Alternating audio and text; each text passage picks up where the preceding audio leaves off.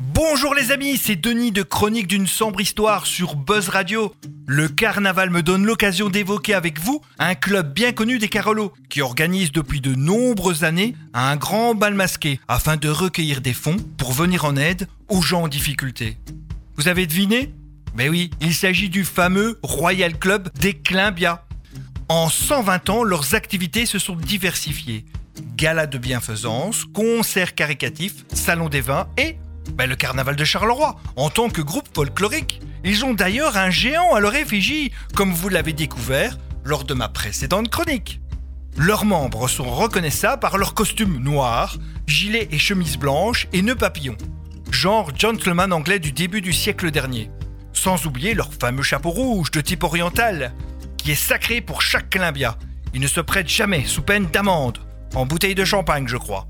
La fondation du club des Climbia ou Climbias à l'anglaise, pour faire genre, se situe à Lodlinsart entre 1892 et 93. Quand je dis genre, je veux dire pour faire à l'anglaise, gentleman. Alors pourquoi l'appellation Climbia au siècle dernier, alors que la région de Charleroi est en plein développement avec son charbonnage et l'acier, l'Aude-Linsart se distingue par une activité verrière extrêmement florissante. L'Aude-Linsart comptait près de 50 verreries, ce qui a énorme vu la taille de la commune, qui était animée par son industrie, mais aussi par une importante activité culturelle et festive. À l'origine, un climbia, c'est une petite broche de bois, une pince de bois fondu, que l'on utilisait en verrerie. En ce temps-là, on disait également à quelqu'un prêt à s'endormir Mettez des climbias à vos paupières afin qu'il garde les yeux ouverts. Car à l'eau de l'Insart, la fête ne s'arrête jamais vraiment. Alors, quelques principes fondateurs de ce club. À la base, le club est composé de 7 personnes. Mais, afin d'étoffer leur rang, les Climbias décident de prendre 6 autres partenaires pour atteindre le chiffre symbolique de 13. Pas de plus. Cette règle s'applique depuis près de 120 ans. Les réunions Climbia se déroulent le vendredi, parfois vendredi 13. Et donc, 13 à table. Même pas peur dans ce club. Règle importante, ce qui se dit en réunion reste en réunion rien ne doit sortir. Les Climbias sont liés par le sceau du secret, respect pour les personnes auxquelles ils viennent en aide. Notons également que le statut des Climbias empêche l'entrée de femmes dans leur club. Bah ouais, c'est comme ça. Important à savoir, les Climbias sont indépendants financièrement. Ils ne reçoivent aucun subside. Le club ne fonctionne qu'avec l'argent qu'ils récoltent lors des différentes manifestations organisées comme leur gala de bienfaisance. Un bref historique du club. En 26, à l'initiative d'un Climbia, ils participent à leur premier carnaval de Charleroi.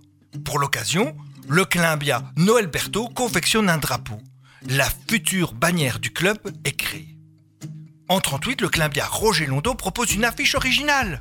Vous la connaissez Un clown avec un chapeau rouge sur un fond jaune et le mot Climbia dans une bande centrale.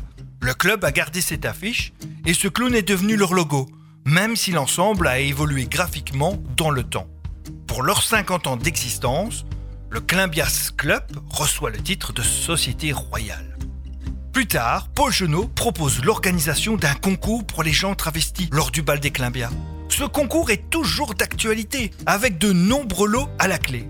Lors du centième bal masqué a été inaugurée la ruelle des Climbias, anciennement ruelle de l'harmonie. C'est là que se sont dérouler les premiers bals dans le salon de l'harmonie de l'Aude-Linsart. La même année, comme déjà évoqué, le club se voit offrir un géant pour le carnaval. Et c'est la société de marche à pied, les Via Promeneurs de l'Aude-Linsart, qui ont juré fidélité au géant, qui le portent encore aujourd'hui pour leurs différentes sorties le Royal Climbias Club est reconnu au titre de chef-d'œuvre du patrimoine oral et immatériel de la communauté française. S'il vous plaît, et nous pouvons, une fois de plus, être fiers de ce patrimoine Carolo.